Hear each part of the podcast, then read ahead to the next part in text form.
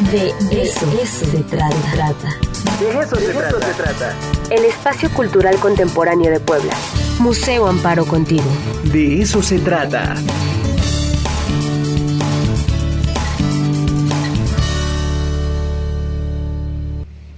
Qué maravilla. Silvia Rodríguez, ¿cómo estás? Buen día. Hola, buenos días. Pues estamos felices de que hoy esté de eso se trata aquí en el Museo Amparo, en este lugar maravilloso, en esta terraza que tiene, como tú bien lo has mencionado, una vista maravillosa al centro histórico y desde aquí podemos disfrutar justamente de la historia de nuestra ciudad, desde la arquitectura virreinal hasta este espacio contemporáneo que, que tenemos la oportunidad de tener desde hace varios años. Estamos muy contentos, Ricardo, tú sabes. Por invitación. Y la verdad es que es un espacio que queremos mucho todas y todos los poblanos, ¿no?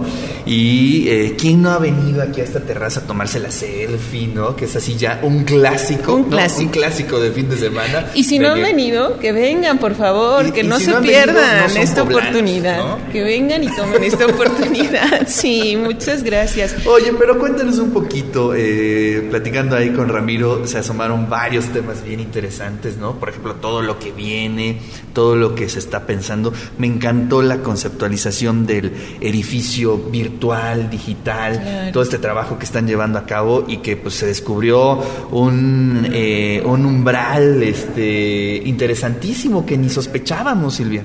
Así es, Ricardo. Pues a mí me gustaría iniciar esta respuesta justamente hablando de los públicos a los que atendemos, porque el Museo Amparo atiende escolares, universitarios, familias, turistas y trabajamos principalmente para la comunidad de Puebla, que eso es bien interesante, ¿no?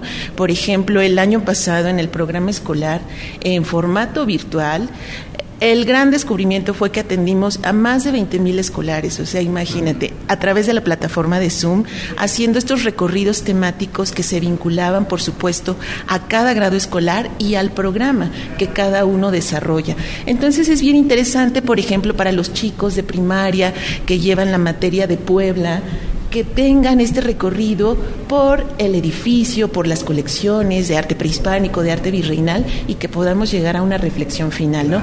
Ese es uno de los públicos y en este momento, como tú sabes y lo compartimos también, a partir de hoy se reanudan las actividades presenciales. Entonces, no queremos dejar de lado todo lo virtual porque ese es un público que ya tenemos que se ganó, que además, a pesar o gracias a esta oportunidad, digamos, eh, hemos descubierto nuevos públicos, es decir, ya no solo son las escuelas de Puebla las que nos solicitan recorridos escolares, sino ahora también tenemos la oportunidad de atender a chicos de otras ciudades, Ciudad de México, Tijuana, Mérida, sí, Colombia, o sea, ha sido maravilloso descubrir este nicho, ¿no? Y bueno, por supuesto también recordar que trabajamos muy intensamente con los universitarios ofreciendo visitas guiadas, pero también diálogos con curadores, con artistas que nos permiten tener estas reflexiones conjuntas para las familias, para los niños, Ricardo, que tanto extrañaban los talleres. Bueno, este fin de semana, sábado y domingo, retomamos los talleres de fin de semana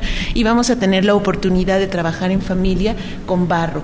Vamos a conocer la técnica de modelado y moldeado, que es muy interesante, ¿no? Primero hacer este recorrido por las salas de arte prehispánico y terminar con esta actividad que nos permite conocer técnicas, pero también experimentar con los materiales, que eso siempre es una oportunidad. ¿qué va a hacer ese taller?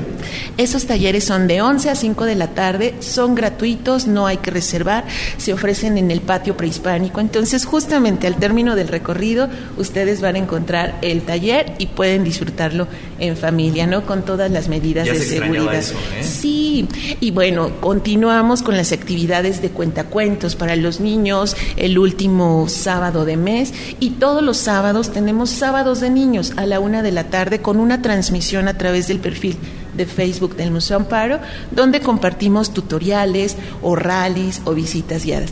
Es decir, para cada uno de los diferentes públicos, Ricardo, tenemos actividades y bueno, en este momento se reanudan las presenciales, también muy pronto ya tendremos oportunidad de ofrecer las conferencias en el auditorio, de retomar las conferencias en el auditorio, porque en este momento continuamos ofreciéndolas también a través del perfil de Facebook, ¿no? Pero a poco a poco estamos retomando afortunadamente ya nuestras actividades presenciales y atendiendo o continuando atendiendo a los diferentes públicos que acuden al Museo Amparo, tanto locales, que es nuestra misión principal, como al público nacional e internacional.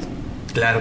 Oye, y ese es, eh, creo que uno de los retos, no nada más del museo, sino de todos los entes de educación, de cultura, que eh, no vamos a poder dejar este mundo virtual, ¿no? Sino más bien se suma a nuestras actividades, que también está padrísimo, ¿no? De pronto encontramos estas plataformas, un nicho de oportunidad eh, muy, muy interesante, como tú me lo comentaste, no sé, quizás hace un año, ¿no? Que de pronto pues te sorprendía mucho cómo te escribían de Centroamérica, de Sudamérica, de otros estados, y eso es algo muy positivo para el ejercicio de difusión cultural que hacemos desde distintas partes, ¿no? Exactamente, Ricardo. Y, y un ejemplo de verdad es el programa escolar. Sí, sí, sí. En sí, este siempre. recorrido que hacemos hemos tenido que meter información general previa a cada recorrido sobre Puebla, que también es maravilloso, porque estamos poniendo en el mapa a la ciudad y al estado, ¿no? Hablamos un poco de Puebla y después, por supuesto, hacemos nuestro recorrido temático, ya sea por las salas de arte prehispánico o por las salas de arte virreinal e incluso por las salas de arte contemporáneo para los chicos de, de bachillerato, ¿no? Para cada grado hay un tema específico y bueno, eso nos parece una oportunidad maravillosa conservarlo para poder atender a estos públicos y también muy pronto vamos a retomar este programa que se llama El Museo Amparo va por ti, donde la cuéntame, fundación cuéntame. nos apoya justo para poder eh, atender escuelas que están en un radio de 6, 7 y hasta 8 kilómetros del centro histórico. Parecerá cercano, Ricardo, sin embargo hay muchos niños que no han tenido la oportunidad de venir al centro, de venir al museo y lo que hacemos en este programa es enviar un camión, un transporte, traerlos al museo, darles un lunch aquí en este espacio de la terraza, hacer un recorrido por ellos, por la colección de arte prehispánico tener un taller también para que ellos tengan oportunidad de experimentar con los materiales y de conocer alguna de las técnicas y finalmente hacer una vinculación con el centro histórico para que también conozcan un poco del zócalo del Palacio Municipal y regresarlos a la escuela. Por ahí, por ahí dice este, un- una frase, no se puede querer lo que no se conoce. Exactamente. ¿no? Y creo que esa es una función bien importante que hace el museo, que hacemos muchos, de pronto eh, divulgar la historia de Claro. Puebla, de nuestros edificios, pues para quererlo y para defenderlo, ¿no? Y fíjate que a partir de estas visitas, o sea, son los niños los que vienen y después son los niños los que invitan a sus papás o a sus familias a visitarnos nuevamente o a visitar el centro histórico. Claro. Entonces son oportunidades que se ofrecen y al mismo tiempo son vínculos de formación, ¿no? Que, que nos parece muy interesante. Entonces muy pronto estaremos contactando ya a las escuelas para que puedan participar en este programa El Museo Amparo va por ti. Y bueno, eh, es por mencionar alguna de las actividades, Ricardo, pero vamos a continuar con nuestros talleres de arte popular. En el segundo semestre vamos a tener un diplomado en arte novohispano en colaboración con el Instituto de Investigaciones Estéticas de la UNAM, que como tú sabes son los especialistas en la historia del arte en México.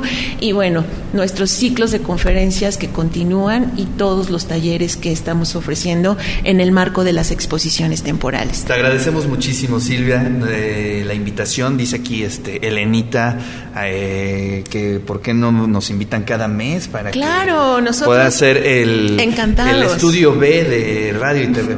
Encantados en recibirlos, ¿eh? Ya, quedamos. No, gracias Silvia, en verdad. Muchas felicidades a todo el equipo.